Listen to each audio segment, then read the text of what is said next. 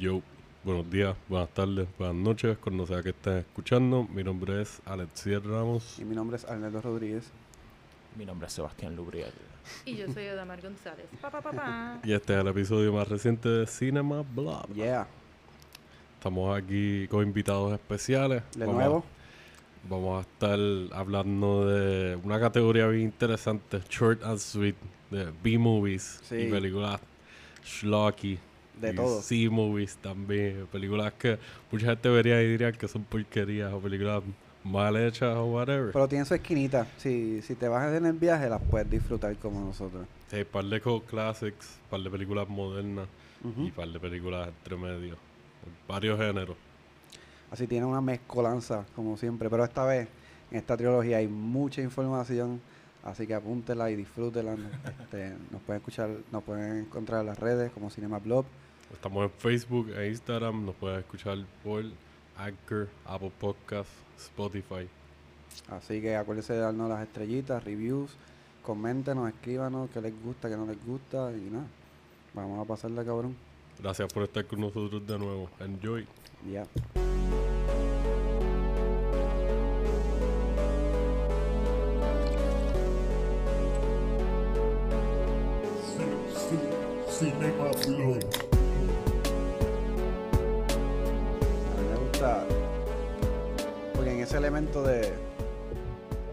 pasado por eso. De hacer proyectitos con nada. Como que, pues. ¿Qué tenemos? Vamos a comprar una bandejita piscolada en, en pueblo, en supermercado. Y resolvemos comida por ahí con papitas y qué sé yo. Ujú. Comiendo, comiendo junk food. Horas y largas. Haciendo, pues, los proyectitos. ah, especi- mira, y si vamos a hablar de, de B-movies, un buen punto para empezar es con Roger Corman. Que Roger Corman, las películas que él hacía, en- él empezó a producir películas en los 60 y él hacía eso. ¿Qué tengo? Tengo un actor por dos días, porque está entre rehab. ah, y lo tengo, lo tengo por dos días. Tengo 20 mil una, una localidad que tiene una playa. Y tengo, Que es la peor sitio para tu grabar. tengo un costume. Un costume de Monster. Y es como, ok, vamos a hacer todo esto. Búscate un, un intern que te escriba un libreto en dos días. Y vámonos. Ah, él hizo que, by the way, me enteré. Ah, una de las películas que Roger Corman produció en esta B-movie a puro nivel se llama um, Creature from the Phantom Sea o Creature from the Lost Sea. Eso lo filmaron aquí, en el Oh, 50 y wow. pico.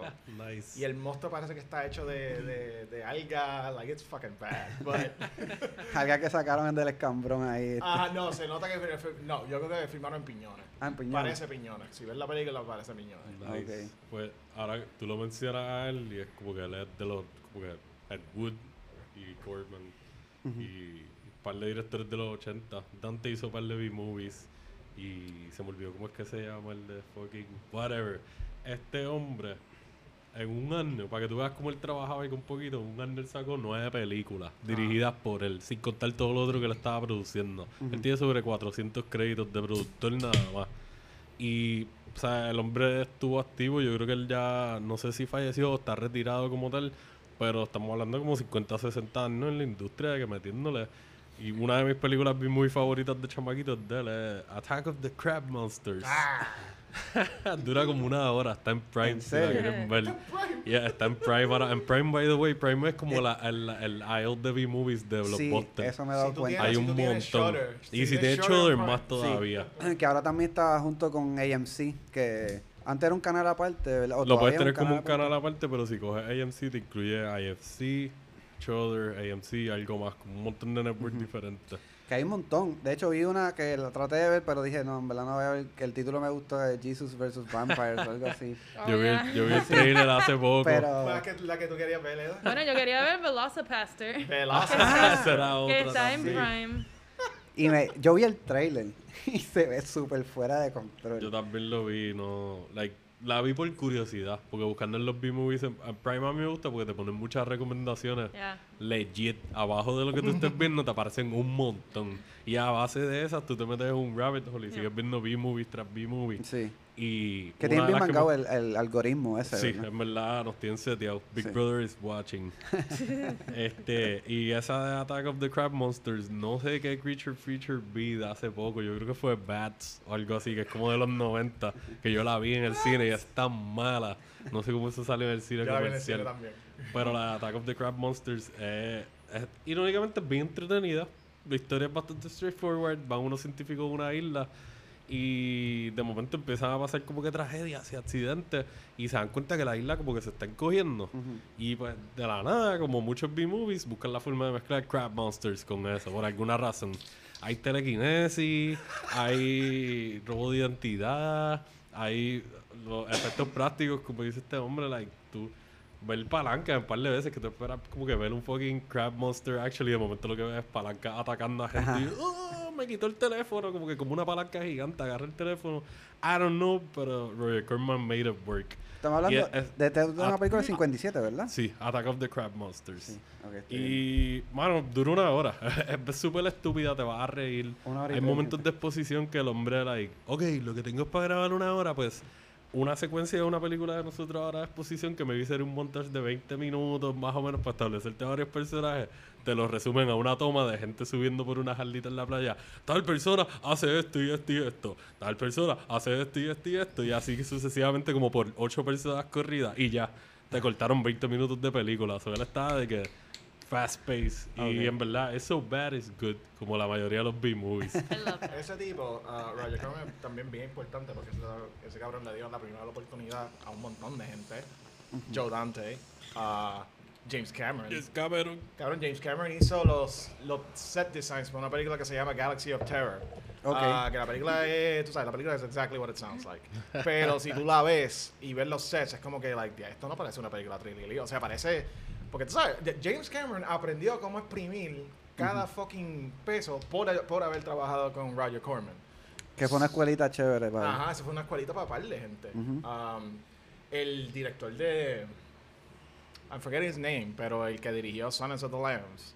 También es de de Roger Corman. Él Ah, no puso a Roger. Corman en Silence of the Lambs. Él hace como que de un abogado. or No somebody. sabía, ese es el mismo que hizo Filadelfia. El mete, súper duro. No recuerdo el nombre ahora. But probably they look at his IMDb y la primera cosa que hizo es probably called like sea bitches from under the sea or whatever. She Devil Vampires from Mars. Porque siempre mezclan algo del espacio o Exacto. algo del agua con, no sé, creatures or whatever. Se llama Jonathan Demme. Jonathan Demme. Jonathan Demme. Hay una cosa, una, it- it- voy a hablar de estas películas en particular, porque what they really are son softcore porns. Ok. Pero esta compañía en particular, como que, like, no, let's have some fun with this. Ah, Ujú. y salía la principal casi siempre esta muchacha que se llama Misty Monday, que I grew up with a huge crush on her, porque not only was she naked all the time, but also, yeah, bien horror geek, ya ha hecho sus propios películas de horror and shit.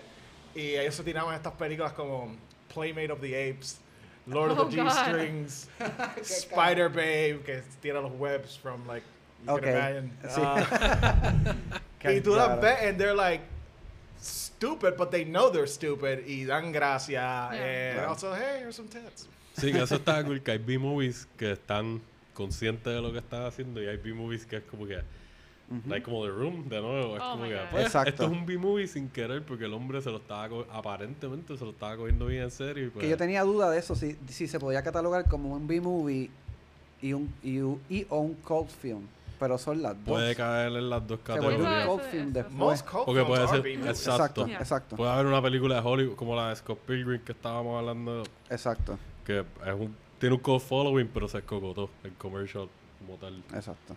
Y Corman, eh, bueno, ese hombre llegó a hacer tantas conexiones en Hollywood, a trabajar tantas cosas que la película original de los Fantastic Four, él era el que estaba encargado de producirla. Hay un documental bien bueno en, en Prime sobre eso.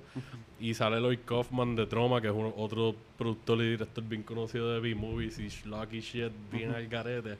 Y te explican cómo fue el proceso de hacer esa película que nunca salió. Y Eso lo era un B-movie, esencialmente era un B-movie. Like, él le dijeron, tenemos 1.5 millones o algo así para hacer Fantastic Four. No, hell no. Lloyd Kaufman le dijo que no. Y Luis Kaufman hacía lo que fuera. Le dijo, no, no hay break. like, Que no había break para hacerla". ese tipo y de- Roger Corman hizo el push y la llegaron a producir, pero fue tan mala que no, like, no la sacaron. Pero lo hicieron por una razón bien fucking pendeja. Era, ellos tenían, la compañía de Roger Corman, que era New World Pictures, tenía los derechos para The Fantastic Four. Y se le iban a expirar si no hacían algo. Como cuando hicieron la Amazing Spider-Man hace poco los de Sony para no dejar lo- eh, los derechos. ir. Aja. Como que cabrón, va a ser una mierda para no Ajá, dejar ir los derechos para tenerlos engavetados. Exacto. Bullshit. Este, que también yo creo que deberíamos dar como un mini pequeño background de dónde vienen las las- las B-movies. Full, sí. Que venían mayormente como una que se clasifica B-movie de bad, aparentemente. Te lo juro. Eso es lo que estaba leyendo un, un reportaje y, y básicamente son películas, mini películas que hacían las casas productoras, que era como un double feature. Para acompañar otro feature que era Mm, más el main feature. Eh, y mayormente eran de vaqueros. Mm. O de, like, eran de, de temáticas así, cosas de vaquero, o, like, boxers, o como que cosas que, like, o sea, porque para ese tiempo, si estamos hablando de los 40 y los 50 en Hollywood, es como que, like, oh, no, these movies are about, like, gente de sociedad y qué sé yo, ni qué. Claro. Pero no, si es de detective, detectives, kind of, like, estaban en esa línea. Sí, habían películas North que cruzaban por ese lado, pero no. Habían otras North que eran like, películas regulares, por Claro. decirlo así. Exacto. Y con actores, like, tú sabes, Humphrey Bogart and, and people that are like, oh, estos son actorazos. Por ahí que se viene dando el hint de por la necesidad de que son películas de super low budget porque no es la prioridad de la, de la casa productora. So, la gente que hacía esos proyectos le metían corazón con lo que tenían. Hasta el budget que me dieron, pues. No, pero también, también es que pasó otra cosa, y esto específicamente en los 50. Ujú. Ah, y me enteré de esto porque el otro día vi la película esta Trumbo. Que yo no sé si la han visto. La vi, pero bien vagamente. Sale Louis C.K. también, ¿verdad? Eh, Ajá. Sí. Pero Dalton Trumbo, que es un escritor brillante, pero por los sentimientos tú sabes, comunistas, eh, got blacklisted. So, tú no puedes trabajar en cine anymore. So, ¿sabes ¿qué voy a hacer? Él va para esta casa productora, que lo que produce son B-movies. Ajá. Y entonces él se lleva a los demás writers que también están blacklisted. Ajá. So, se ponen a, a escribir guiones para estas películas, pero usando otro nombre. Usando Ok. seudónimo. Nice. Pero como ellos son Hollywood A-list writers, all of a sudden these B-movies started being like, wow, esta película es bien buena. que sí, Y eso empezó como que el cultiness de los B-movies. Ok, porque ok. como que tú no has visto esta película, pero esta película es brillante. Pues yo creo que eso es una muy buena película para si no entiendes muy bien lo que es el, el B-movie. Es una buena recomendación de una película que trata sobre los inicios del B-movie, Ah. ¿verdad? Bueno. Estoy seguro que tiene que estar en Amazon, aunque sea para no, ya comprarla. vi, ya vi en, Netflix. Ah, está en Netflix. La de, bueno, la de Trumbo está en Netflix. Exacto. Ah. Ah, pues perfecto, está en Netflix. Y nada, y exacto, ya después de eso, todas estas películas así bien extrañas de... Ah, yo tienes que ver Playmate of the Apes, cabrón. Eso está... Pero, ah, yo- mira, mira, si, si, si tú, tú- tú estás conectado a internet, Sí. búscate una foto de Misty Monday. Missy Monday. Oh, God. Hay que verla. Pero, yo me crié con, y con Trauma también, yo me crié con fucking Trauma. ¿Tú te enteraste? Van a hacer un fucking remake de Toxic Avenger. Sí, con Y- Peter Con Dinklage. Peter Dinklage, what the fuck. Acá hablando de drama, si quieren ver también Inside, ah, como que al lado de los B-movies y el Schlocky, en Prime está el documental Greetings from Traumaville, que creo que ellos mismos lo produjeron o lo, o lo distribuyeron. ¿En dónde está? Y ¿En Prime? En Prime, Nice. está gratis en Prime. Son dos horas y te dan una historia de la trayectoria de ese estudio y de Lo- Lloyd Kaufman y Mike- Michael Hertz, creo que es que se llamaba el otro, se me Ajá. olvida el nombre, de cómo ellos empezaron, cómo ellos eh, estudiaron juntos artes y qué sé yo, hicieron la conexión, eventualmente empezaron a hacer películas experimentales de estudiantes, Ujú. sin chavos. Y de momento en el 74 creo que fue, cogieron y dijeron, vamos a montar troma. Y empezaron a hacer B-movies. Empezaron con cosas más de bellaqueo, raunchiness, Ah. Porky's antes de que Porky's existiera. Ok. Y cosas así. Y con humor bien estúpido y qué sé yo. Lloyd Kaufman tiene, en el momento del documental, Ujú. él tiene como 71 años, él lo dice. Puñeta. Y él tiene un humor, like, súper directo, bien oscuro. Y es un viejito, es como si tu abuelo o el abuelo de un pana tuyo te estuviese haciendo chistes bien fuera de lugar y tú como que, that's fucking funny, pero a mí más es como que, mm. Y él, durante el Ajá. documental, mientras te está hablando de la trayectoria, te está sazonando con comentarios súper, mm, like, black, dark humor y tú como... No sabes si reírte o seguir prestando la atención, pero Ajá. las historias que te está contando son bien interesantes y recurren como que pasan la trayectoria de, por lo menos los hits. Toxic Avenger, eh, Thomas War, que fue un Ujú. flop, pero también como que está conocida. Este. Surf Nazis Must Die, Trump and Juliet, Cayenne Gun.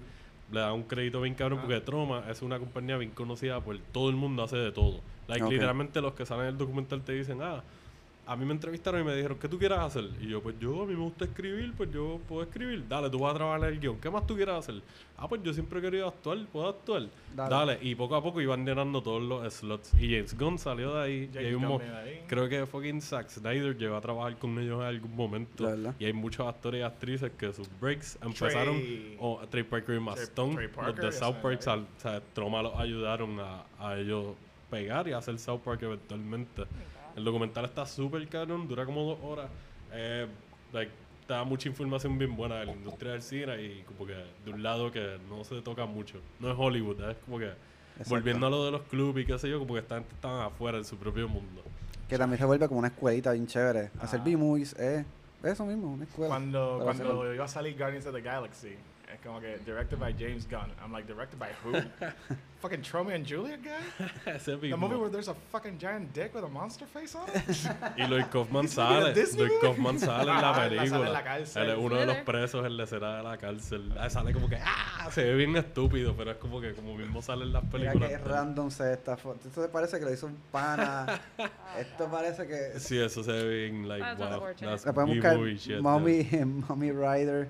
Mommy Raider. Está. Es como una parodia de Tomb Raider.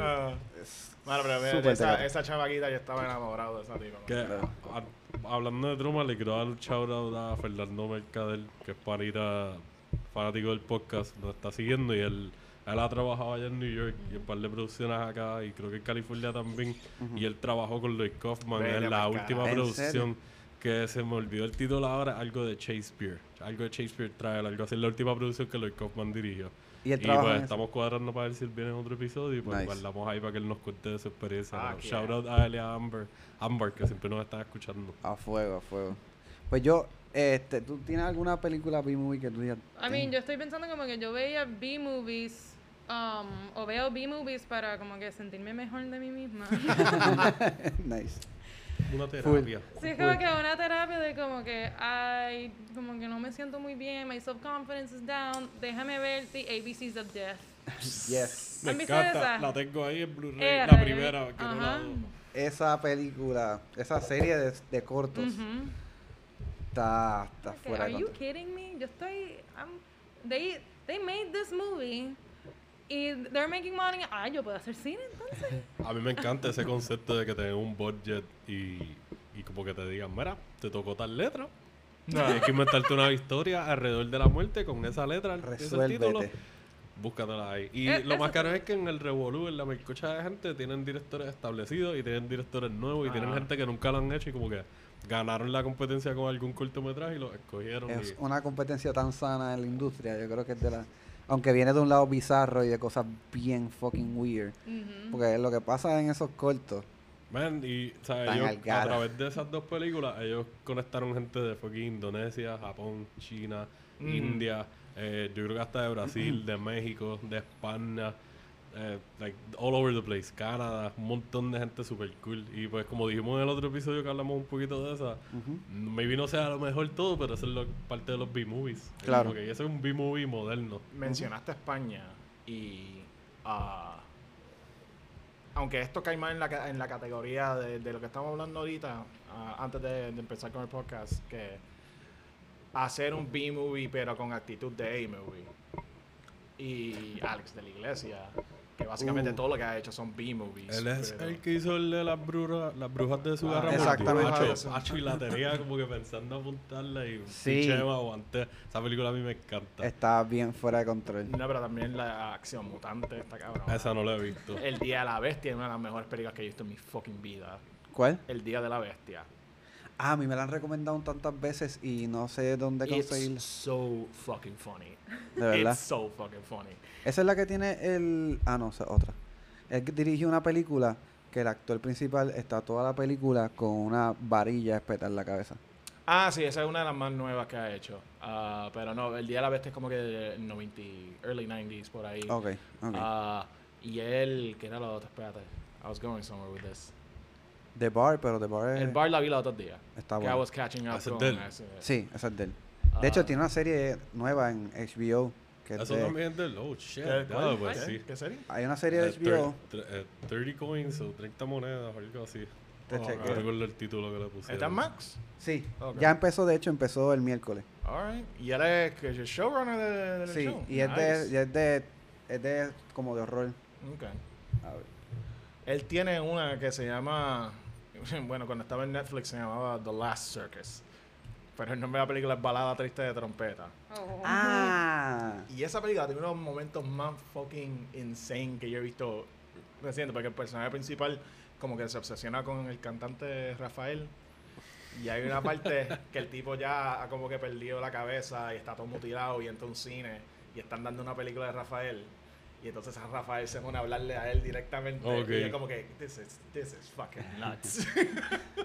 se llama así, se llama Terry Coins. 30 coins. Está en HBO Max.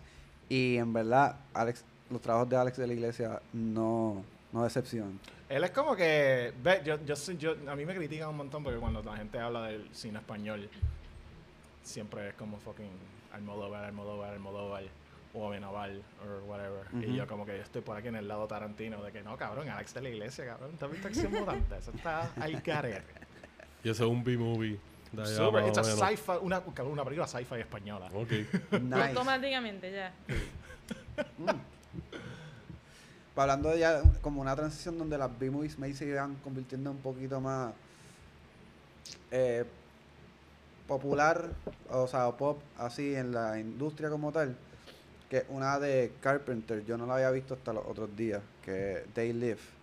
Oh, Nice.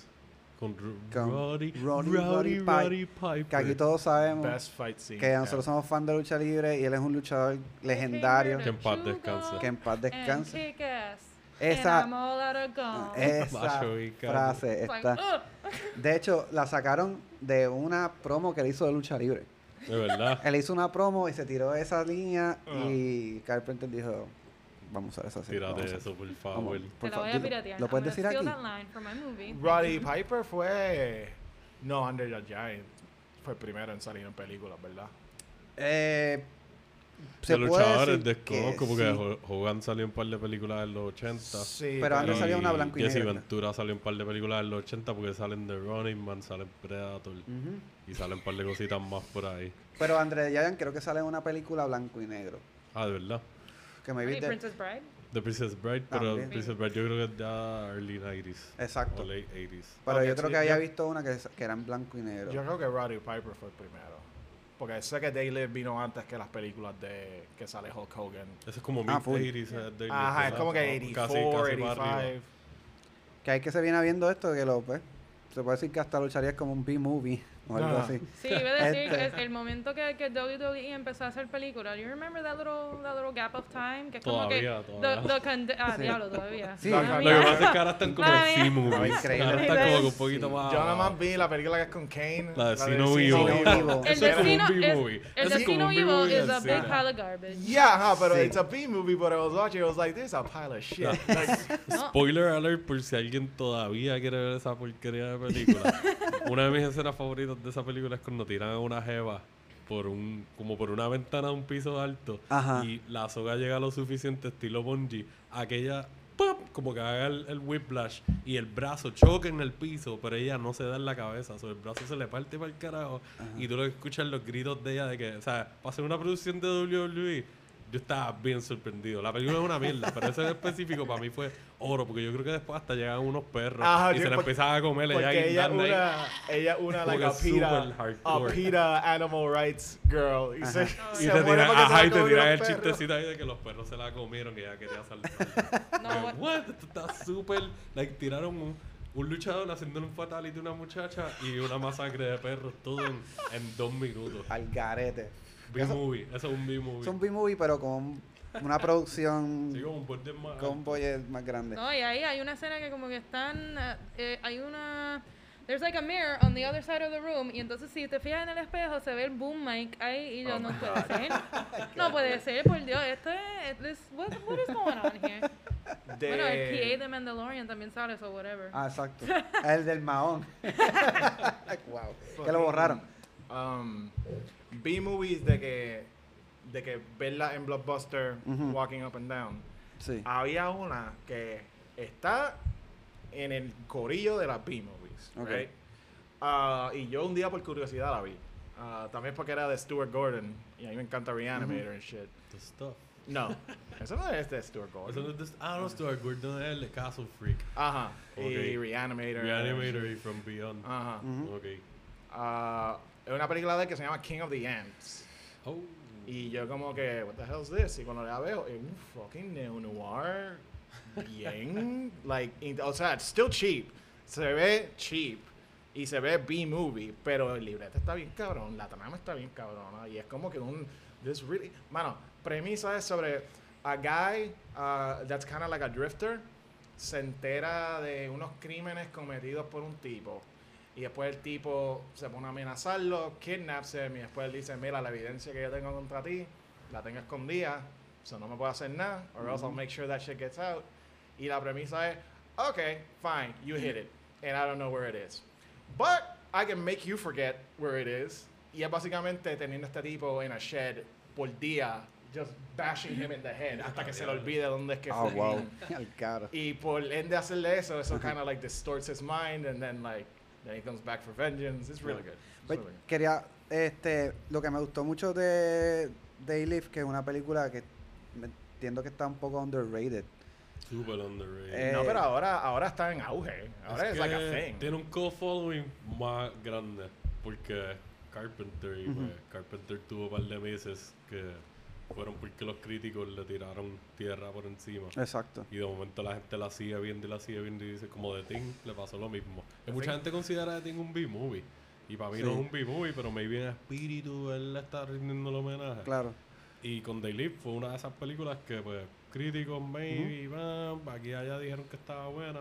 Tenía a Roddy Piper, tiene otro following ahí siguiéndola. Y que toca no un tema político bien fuerte, y esto de las clases sociales y la, esto de la desigualdad.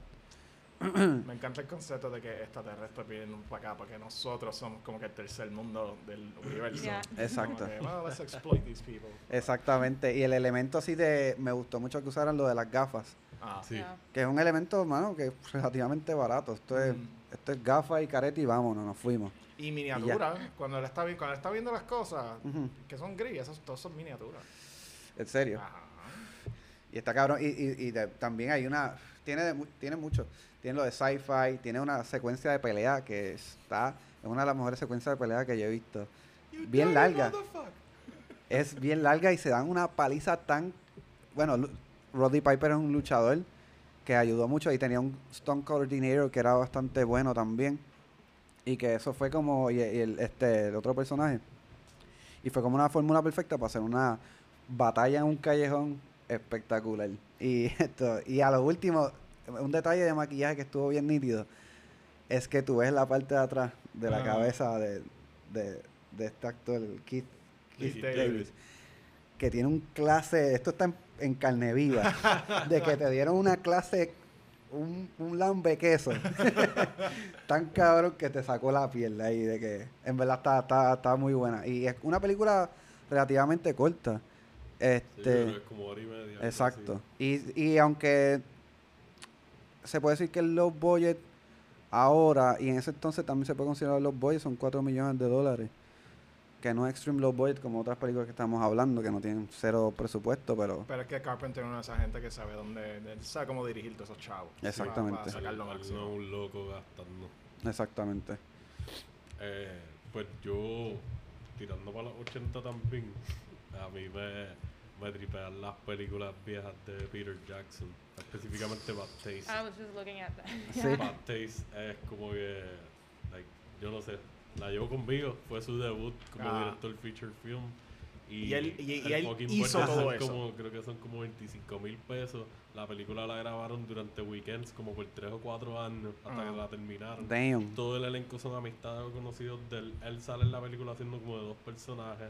Eh, Los es maquillajes los hizo él. Hay maquillajes bien gufiados que se ven trilly en muchas partes. Cuca Gómez all over the Este, place. las tomas, Carlos, las tomas de acción, en verdad, yo la vi de nuevo hace poco para refrescar. Ujú. Y me sorprendí tanto de cosas que no me había fijado, de cómo usan hasta stop motion en algunas tomas, como para simular un tipo de SWAT, por decirlo así. Deslizarse por un pasillito, Ajá. pero en vez de deslizarse rápido, no pueden hacerlo sube pa, pa, pa, pa, pa, y de momento cae en donde tiene que caer y empieza a disparar. Ajá. Y es súper estúpido, tiene una combinación de slapstick y, y el viaje es bastante straightforward. ¿eh? Está en Nueva Zelanda y a un pueblo le empiezan a invadir unos aliens. Y estos aliens quieren harvest a la gente de ese pueblo. Pues tienen un fast food intergaláctico y quieren la carne de esos humanos para usarla para su fast food. Cuando salió Under the Skin, yo como que... Oh, God. Esto es un low-key artsy remake de Bad. Taste. Más o menos, es como un rehash ahí de que en la pichadera dijeron, "Mm, dale, esa historia me gusta, voy a hacer otra versión. y Peter Jackson, en verdad, es como que, like, él empezó más o menos como un Robert Rodríguez allá, lo único que él conectó con la Comisión de Nueva Zelanda desde esa película, cuando él la tenía casi terminada, ellos como que vieron lo que él estaba haciendo y entonces le dieron un par de fondos para que terminara de grabar. Ah. Y eventualmente en sus próximos dos proyectos, que es Meet the Feebles, que es otro B-movie super al garete, como un homenaje a los Muppets, Mm. pero, Ajá. like, whatever. Y la de Brain Dead, que nosotros le hablamos, Brain. Damage, este, Adiós Dead Alive. El cabrón es un duro haciendo B-movies. Hizo tres B-movies corridos y siguió subiendo en calidad, le dieron más chavos y, y es como que son Yeah. asquerosas, son nasty, son gory, tienen acción buena, son graciosas. La historia a veces no hacen sentido, pero como que el pichadera, vamos a vacilar. Hasta Son el- bien divertidas. Dude, hasta el sol de hoy todavía ¿Qué- no, to- it still fucking kills me lo de que eso es lo bueno de la- I kick ass for the Lord. Que eso es lo bueno de las B-movies que, que pueden eh, como reunir muchos géneros a la vez, como que un montón de géneros. Este, y hacen un muy buen balance, hacen un buen balance con todos los, los géneros. Yo vi una película hace un montón, hace, hace tiempito ya, que una película es relativamente nueva, del 2010, pero me pareció tan divertida, que es Tucker and, Da- and Dale versus Nacho, la, Oh, la, estaba pensando ponerle y dije, déjame aguantarme porque tengo otras modernas. Qué película. Esa película está bien y ya. Y, Yo y no van a haber muchas todavía. buenas, pero es súper graciosa, Sí. es gory, la acción es como que, I don't know, en verdad es como una sátira, Ajá. pero a la misma vez es una película de horror seria, pero tiene tanto humor que es como que es una Y comedia. me, me gusta el jueguito de, de este el, el prejuicio, Sí. Eh, que lo manejan súper bien en toda la película. Porque hay películas que tienen un tema en particular y te lo estrujan demasiado, pero no lo saben hacer, que dice, ya entendí. Aquí no, aquí es, te lo ponen, te lo tiran en la cara, pero con punchline de comedia. Y bueno, ajá, son bien hecho. siempre bien diferentes y me pareció bien graciosa. Este son dos hillbilly, eh, bien buena gente. Este, que Los buenachones de la vida que tú son- dirías, acho, yo quiero hangar con ellos. Yo quiero ir como- para la cabaña a hangar con como ellos. abrirte una Miller como yo estaba haciendo Así ahorita mismo. y irte a pescar y hablar mierda, ¿entiendes? Y ellos alquilaron esta casita, se compraron esta cabañita humilde que para ellos era como que lo logramos. O sea, estamos aquí, tenemos una cabaña de vacaciones. Y su- sus vacaciones fueron tronchadas gracias a, a unos chamaquitos prepa de la universidad. De estas clásicas películas de niños que van a las cabañas como Ah. Evil Dead y qué sé yo. Y se van en esa tangente como que, ah, que estos tipos son medio raros. No, cabrón, el raro eres tú. como que, Sí. y ahí rompe una secuencia de Escogen, cosas malísimas. cogen el elemento del slasher y el survival y le hacen un twist tan cabrón y tan estúpido porque es bien sutil. No es nada wow. Y ya te hacen una película que tú dices como que funciona. Like. Yo quiero volver a ver otra película así. Y se ha visto en otras películas del cine acá como... Yo la comparo a veces como la fórmula de Ready or Not o la de Ajá. Your Nets Yeah. también como que más o menos. Sí. Pero esta película es otra cosa. Y el budget fue una mierda El también. bollo fue 50 50 52 mil dólares. Wow. Y lo más cabrón es que recaudó 5 millones worldwide. Oh, Como que, lo lograste, papi. Ajá. Esto, a la que tocas de decir, la de Not Your Next, Ready or Not. Ready Ready, or or Not es la de que tiene que jugar el juego con toda la De familia. la familia, Esa exacto. película Ajá. la hicieron unos tipos de YouTube. Ah, ¿en serio? Unos tipos que tenían, tienen este corillo y se ponían, ellos tienen, yo, yo te lo he enseñado a ti, yo creo, a, a ustedes dos se lo he enseñado. Un video que creo que es uno de los más famosos de ellos, que se llama Alien Prank Gone Wrong. que son de dos tipos fucking with the roommate because he's afraid of aliens. And it's funny, but then like a real alien shows up Yeah. y los efectos de sonidos cambian and shit, and it- it's really funny. Y fueron desde YouTube y ahora hicieron Ready or Not y esa película está bien Esa cabrón. película está bien fea. Que también trabaja como que coger la fórmula y cambiártela de, de como que un... Ahí es más survival horror, Mm. yo diría. Y Y otra, hacen lo mismo que estos grandes, como que te lo invierten un poco. Pero... Ya. ¿Y qué otra, otra? de construcción ah, bien brutal. De la, la entera fórmula de not just a B-movie, pero todo tipo de B-movie. Es ah, ah, The Cabin in the Woods. Oh, yeah. Aunque fue con un budget bastante Sí. grande. Sí, pero en espíritu En como espíritu que un lleva lo de B-movie. Porque Sí. ya tiene todos los elementos. Overacting, gory, shit, Cabaña. hay sexo. Este, una fórmula bastante conocida, pero a mí más también ellos se tiran su propia pichadera y te Sí, cambian que no los queremos dar porque está, está bien. Es ese es el, el, el, el, el- el elemento cool de esta película. Lo que hacen, lo que juegan con esa con esa historia que ya se ha contado miles de veces. Mm, Que, que sí está. Y esa película estaba grabada hace años. Sí. Y como que no sé, Joss Whedon, I don't know why, no was, wasn't released. Y entonces como que Chris Hemsworth la pegó con Thor y después el Yo otro creo que la pegó con Grey's esperando Yo creo que fue una estrategia de que esperarla. Ujú. Mira, yo creo que va a salir Thor ahora, pega. Yo Whedon está entre las dos involucrados de una manera u otra. y- Pues le salió, le salió buena la jugadita. Ah, ¿por qué, That's a hacho? great movie. Sí, En verdad, verdad sí. Está, bien entretenida. ¿Qué otra película así que de B-movies así? Estaba, usted dijeron Ready or Not y entonces I, I remember que Samara Weaving también está en una película que se llama The Babysitter de McGee. Ah, está hace tiempo. La de Netflix. fun, en verdad. Yo he estado porque tiene el elemento de Iris así, bueno, lo, lo que viene, en el- no he visto ni el trailer.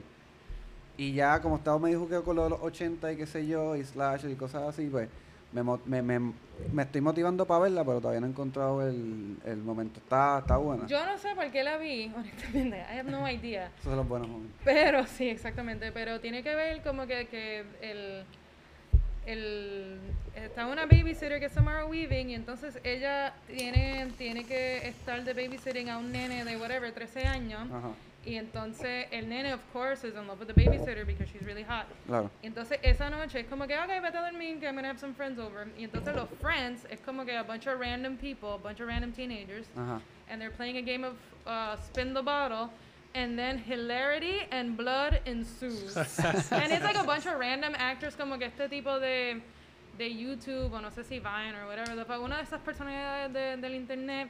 Bella Thorne de la nada, Mm. um, and like other like actors que como que are trying to like break in and whatever. Ujú. Y es bien, los colores son like, there's very bright colors, so much blood, Nice. and like just ridiculousness everywhere, como que they're chasing the kid, y entonces the kid en una está, no sé, like, uno de los, one of the, one of the, one of the, uh, bad guys está like helping him out with like girl problems y después como que bueno te tengo que matar ahora so, like, yo, so ¿qué? stand still que, "What?" Aguanta.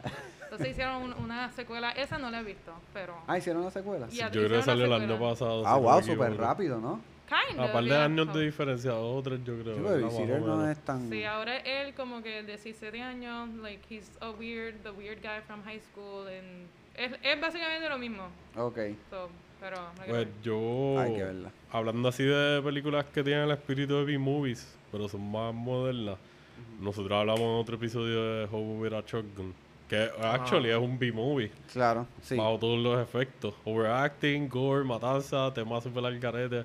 Y le hicieron ver como una película de like, los 80, los 90. Le pusieron sus filtritos y qué sé yo.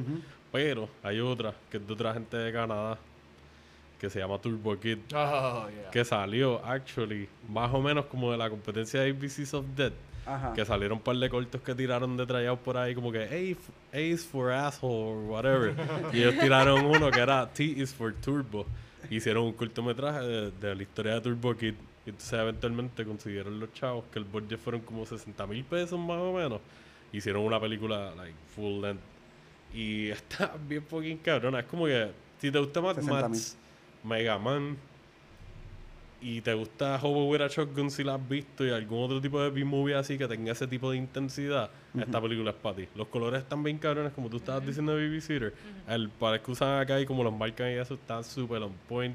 Eh, los efectos prácticos están bien guiados. La historia es como que este chamaquito que está en un mundo post-apocalíptico y él idoliza a un superhéroe que tiene que ver algo con Turbo, si no me equivoco el nombre. Y entonces, pues, se encuentra con esta chamaca, se enamora de ella y la secuestran. Y él se va en un quest a buscarla. Y durante ese quest tiene la oportunidad de asumir los poderes del superhéroe que él idoliza Ujú. y se convierte en el Turbo Kid. So, entonces estás como que en el mundo de Mad Max, pero un poquito más futurístico Ok. con las cadenas y los bosses y la sangre y la explotadera de cabeza y la picadera de gente, pero con tiros estilo Mega Man de vez en cuando y alguien explotando. Y no sé, como que te mezclan sci-fi B-movie con juego de video, kinda. Like, se han visto. Diablo, ¿cómo es que se llama? Kung Fury. Ajá. Otro tipo de Ah. B-movie moderno. Sí. E- ese flow. Pero menos. Ok. Kung Fury es un poquito más rápido y Turbo Kid es un poquito más cool y más laid back. Pero está en la misma línea. Y actually un buen back to back.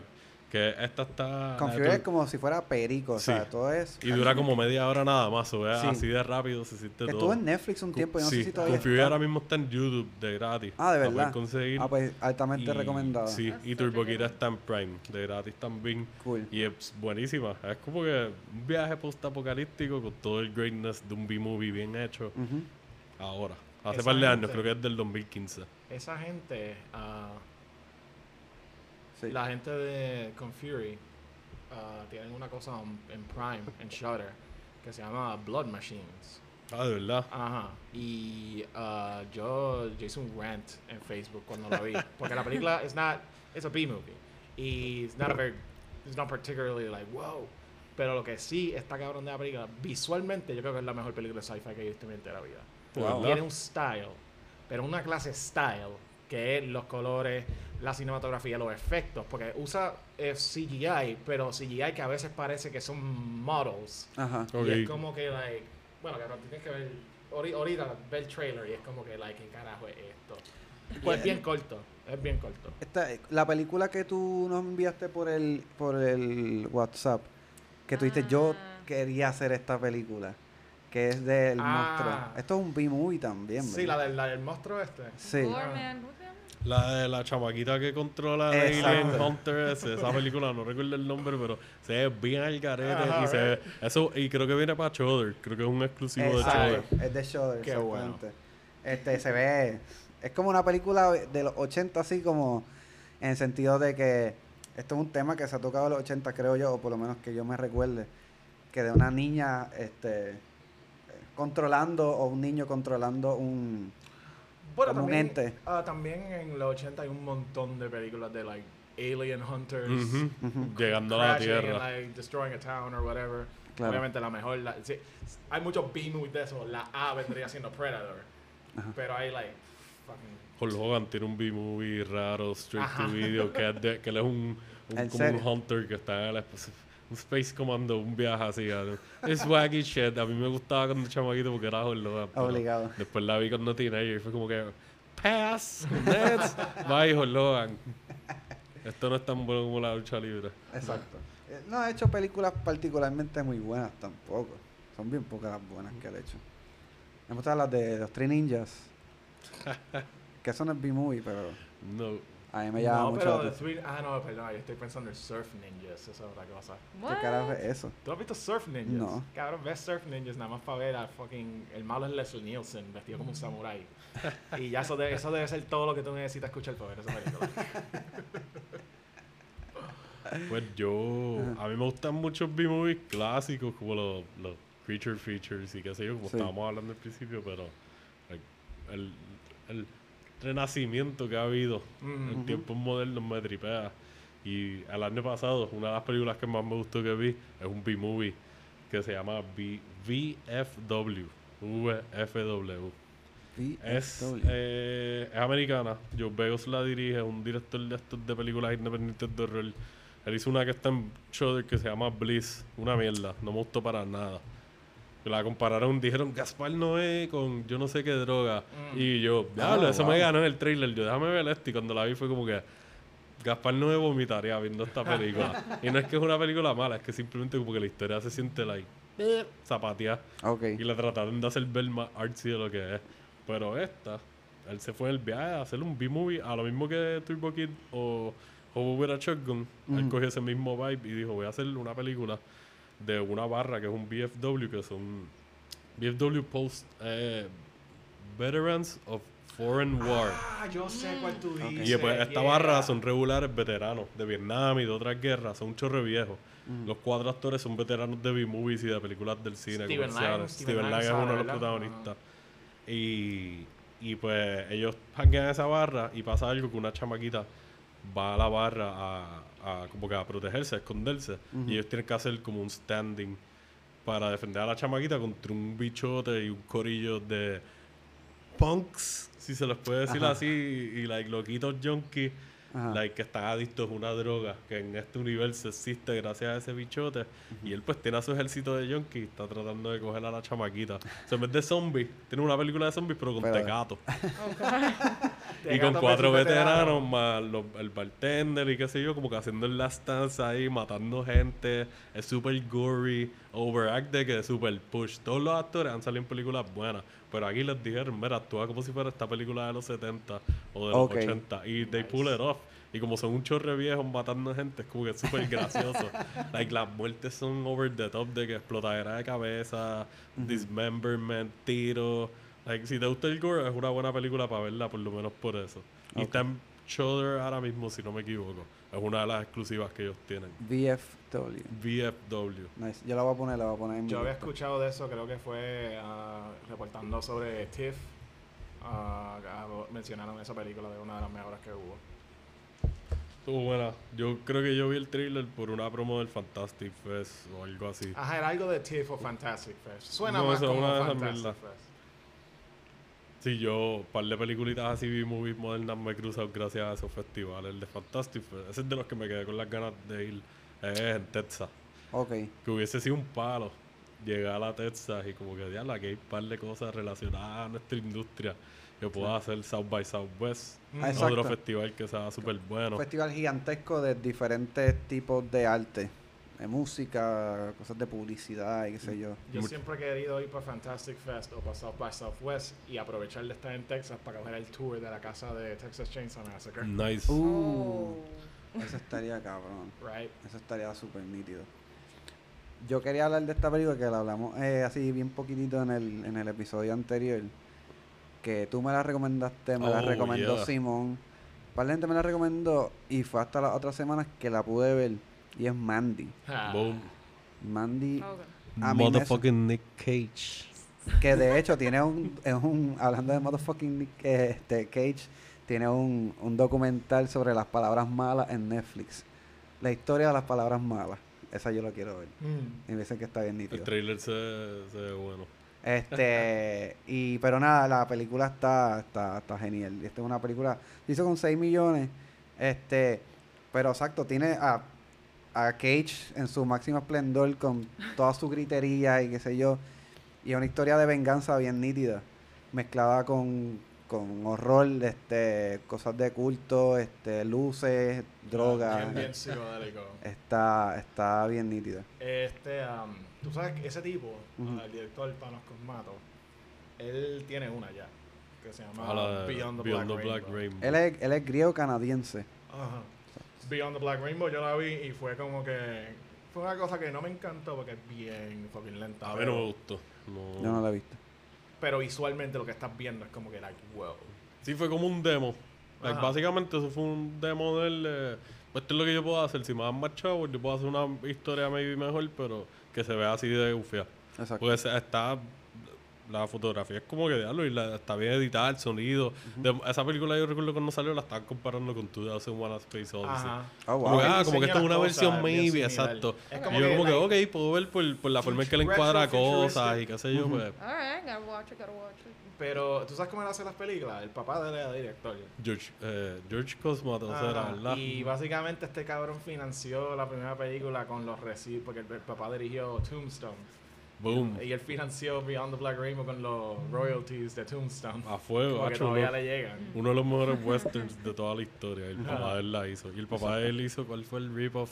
Leviathan, que es un rip-off de Alien. Leviathan. Que es casi como un B-movie. Porque está bien hecho y está bien actuado y todo eso, pero como es una versión Great Value de Alien, es como Ajá. que es kind of B-movie. Like, esa era la que yo veía cuando chamaquito en Blockbuster y yo, no, yo quiero ver el Alien. I want the real thing. No la Yo creo. quiero like, lo de verdad. Leviathan, esa película freak me the sh- Sí, fuck ah, out when I ah, was a kid, porque tiene mucho horror y muchas cosas, like, uh, a un tipo le pica un brazo y cuando el brazo cae, el brazo starts slithering away. It's like, Oh, like- God. because it's underwater. Mm. So it's like all these like underwater mutations and shit. It's Peter really- Weller le mete. Ajá. Hacho, Peter Weller es el protagonista de Robocop. Y de verdad está bien Y el papá de este hombre hizo esa también. De verdad. Qué viaje. Que estaba establecido, como que hizo un par de peliculitas ahí. Sí, que tiene el bagaje bien nítido. Este, y de hecho, Mandy fue, este, uno de los productores fue Elijah Wood. Y la yogur está bien Él metida en lleva horror. Sí, a él le encanta fácil como pendeja. 10 años produciendo y trabajando, ayudando a gente a hacer Yo no películas sabía, yo cuando vi el nombre, yo, anda por el carajo. Wood fun. está... A mí eh, no soy fan de la película, pero sí soy. Me, me encantó el gimmick que se tiraron. Pero el remake de Maniac, que es con Elijah Wood, Hacho, a mí me gustó que mucho. lo hicieron todo POV. Y tú puedes ver como que las locuras de él. Ujú. like, la Sí, lo estás sintiendo desde la perspectiva de él completamente. ¿eh? Tú estás, las matanzas y qué sé yo, y el stalking y eso, ¿eh? Tú Ajá. eres él. No, y la parte que él siente que todo, todo el mundo en el restaurante lo está mirando. and shit, y son- Ah, that's so y es cosas creepy. como que we, uh, we used a lot of it para I See You. Esas cosas Total de, accident. I didn't know. I knew, I, I knew, I knew. Pero eso de está POV y de repente tú miras para acá y lo que estás viendo no es algo real, es un flashback o una memoria que le Mm. está reliving. Después miras Exacto. para acá, pop, nothing there. Mm. Eso, like, I, like, I ripped that off, top to bottom. Pero para darle una pequeña sinopsis de, De Mandy. de Mandy, es una pareja, está pasando cabrón, están aislados en una cabañita también. Cabañita, esa casa está O sea, está- verdad, esta casa está fuera de control, es verdad. Que es casi todo de cristal. Exacto, de- con elementos de cristal y madera y las matitas. es de- ah, yo quiero estar ahí con ellos, pero va a ser medio weird. Hasta, que- hasta que Eh, lleguen, hasta que lleguen los bikers. Esos. hasta que llegaron unos bikers y pues pasó algo que se produjo una, un rampage de venganza eh, psicodélica que está, Sí. está fuera de control. Esta película está en, en, en, En Shudder. en Shudder también. Otra exclusiva de Shudder. Y Este, también me gustan las partes que como incorporan animación en ciertas partes. Cierto. Eso estuvo bien nítido. El intro, cuando sale el, el, el title card de la nada, como a 40 minutos de tú estar viendo la película, Oh, con la canción de metal, yo creo que es. Y tú. ¿qué carajo es esto? De momento estoy viendo Dimmu Borgir o, o, o- yo Pero no sé. antes, antes de que sale ese title card, que es el título de la película, pero llevamos viendo title cards desde porque es, es bien Tarantino es que lo divide como que en chapters. Ajá. Y el primero es The Shadow Mountains y es como un font bello. Después cuando introducen a los malos es otro font y parece, parece el, el- el Stephen King font. Después viene el, el de Mandy y creo que hay otro al final. Pero little things like that, like, like vamos, vamos a graphic design the shit out of this. Exacto. No, y la, y la fotografía está Ah. impresionante, está bien cuidada. La música. La música. el soundtrack. Yo la vi aquí y se me paraban los pelos de momento con la vi súper alto de noche y, y el televisor vibraba y como que yo vibraba también. Yo, diablo, esto tiene como que un synthwave aquí de que, uh, me está dando un masaje. Y de momento empezaba la matanza y es like, oh shit, ¿qué Sí. es esto? Que podemos, eh, es una película que se mueve lentita al principio. Y no es hasta después de que salga el título, después de una hora, es que vamos más o menos cogiendo velocidad. Pero yo no la Vale encontré pena. aburrida. Yo no la encontré aburrida. A mí me gustan los slow burners Mm. y, Sí, y yo puedo aguantar ver lo que es. El tiempo que sea que pasa antes de que empiece a pick up todo. Yo estaba cómodo. Digo, la película se ve tan bien, la música está buena, las actuaciones están buenas. Y me siento que pues hay un el efecto de las drogas y qué sé yo que está bien presente en la historia, Sí, lo manejan bien. So, ese principio lento está justificado exacto. para la Es verdad. experiencia, para hacer una experiencia más completa. Ujú. Y también cuando Nicolas Cage, when Nicolas Cage starts Nicolas Cage. Ajá. Like, When Nick Nicolas Cage gets out of the cage. When he gets uncaged. Está así. Ah, es que la- ese cabrón, la- las mierdas que le salen de la boca, just like, y, y son cosas que improvisan, se, se notan que son improvisadas. pero los insultos que él le hace a las personas, like, I creo que I, he, he kills somebody and calls it like, you are a vicious snowflake. What ¿Qué the? carajo? Es cierto, fue bien raro. Pero ¿sabes qué, qué es lo curioso que dijo Nicolas Cage en una entrevista? Dijo que esta película ha sido su mejor experiencia en un set.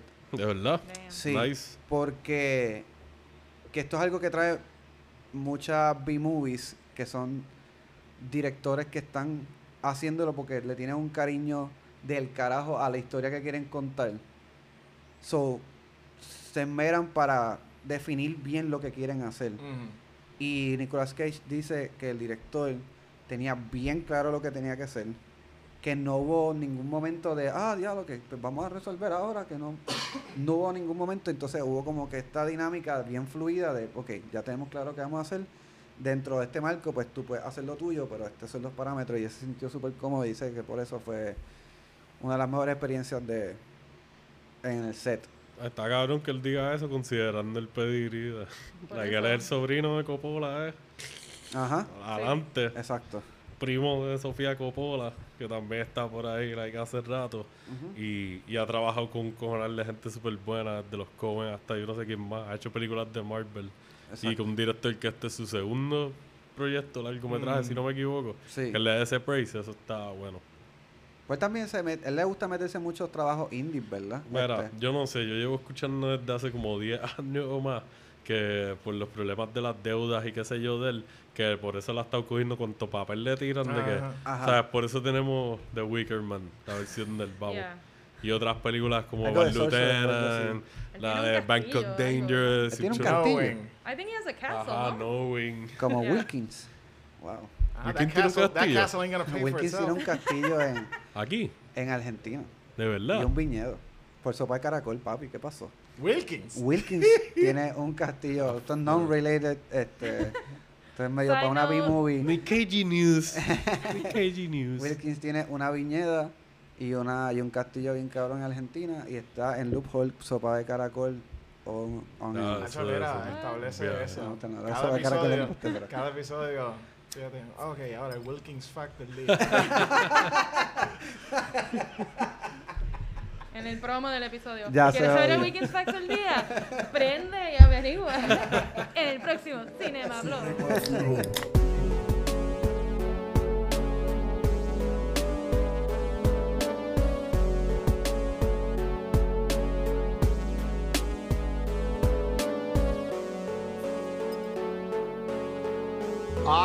Come here to chew bubblegum and kick ass.